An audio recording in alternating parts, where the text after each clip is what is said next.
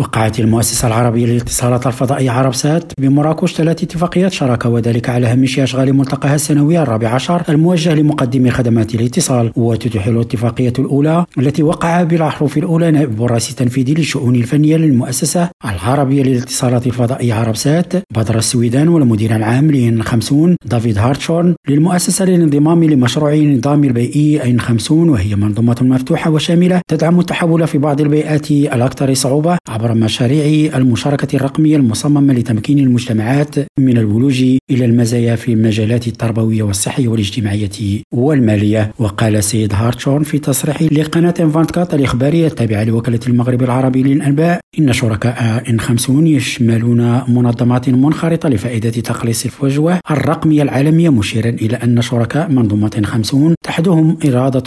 قوية لتقديم تطبيقات ومحتويات للمجتمعات التي توجد على مشارف البنية التحتية الرقمية وتم توقيع الاتفاقية الثانية بين عربسات ونوفاسات وهي شركة سعودية متخصصة في التزويد بخدمات وحلول الاتصال وتكنولوجيا المعلومات فيما جرى توقيع الاتفاقية الثالثة بين عربسات ومجموعة الهوشان المتطورة وهي إحدى الشركات الرائدة في التزويد بحلول العمل المندمجة بالمملكة العربية السعودية محمد كورسي ريم راديو مراكش.